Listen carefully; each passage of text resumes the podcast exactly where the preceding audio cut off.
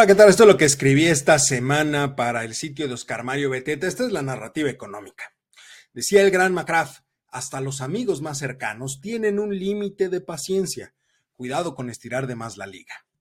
Terminó por fin la cumbre, la reunión de los Three Amigos, y con ella la posibilidad de llegar a un entendimiento entre los tres países respecto de la controversia comercial que existe por la política energética de México. Si bien es cierto que también existe una controversia de Canadá y México en contra de los Estados Unidos por las reglas de origen del sector automotriz, el fallo fue en contra del país de las barras y las estrellas y a favor de sus dos socios comerciales, lo que significa que el único problema que queda vivo es el que se encuentra en contra de nuestro país. Sin embargo, el tema no se abordó en la reunión trilateral.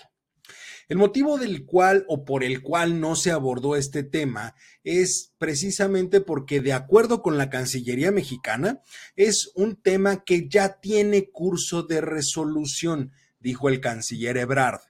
lo cual es totalmente cierto si consideramos que la postura de Washington desde el principio es que la política energética que impulsa el titular del Ejecutivo mexicano viola de manera importante el Tratado de Libre Comercio debido a que limita la inversión extranjera por favorecer a las empresas estatales dentro del sector, lo que en términos económicos se conoce como un monopolio de Estado. Lo interesante de esta situación es que dentro de los temas que se abordaron en esta cumbre destaca lo relacionado con el cambio climático y el medio ambiente cuyo principal eje de acción es lo establecido en el Acuerdo de París. Esto es, recortes importantes en las emisiones de gases de efecto invernadero, lo que requiere la sustitución de energías fósiles por limpias, algo que en nuestro país no será posible de mantenerse el actual monopolio de Estado en el rubro.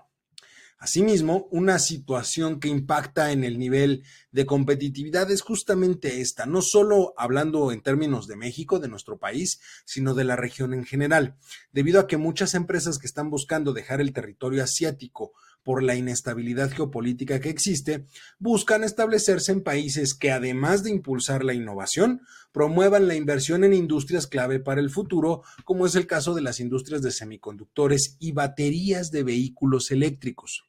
México sería ideal para recibirlos, pero el escenario actual hace que busquen otras opciones.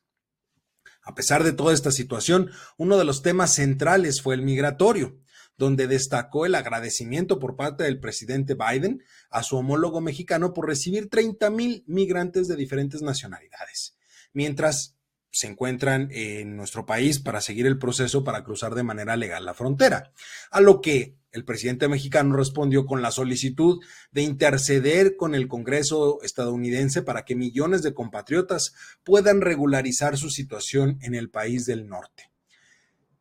Lo que, por supuesto,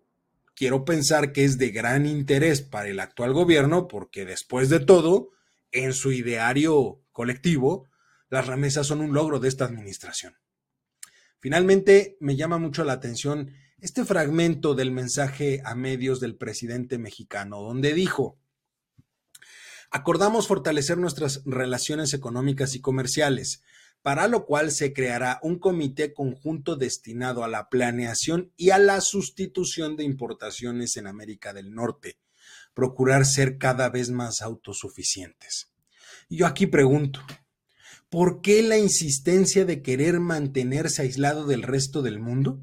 La autosuficiencia de los países es una idea imposible de lograr en un momento donde ha quedado demostrada la enorme interdependencia entre las economías.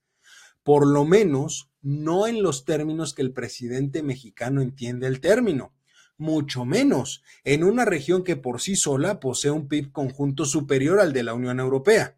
Mientras las personas demanden bienes, la autosuficiencia, esa que tanto quiere el caudillo mexicano, va a ser una utopía.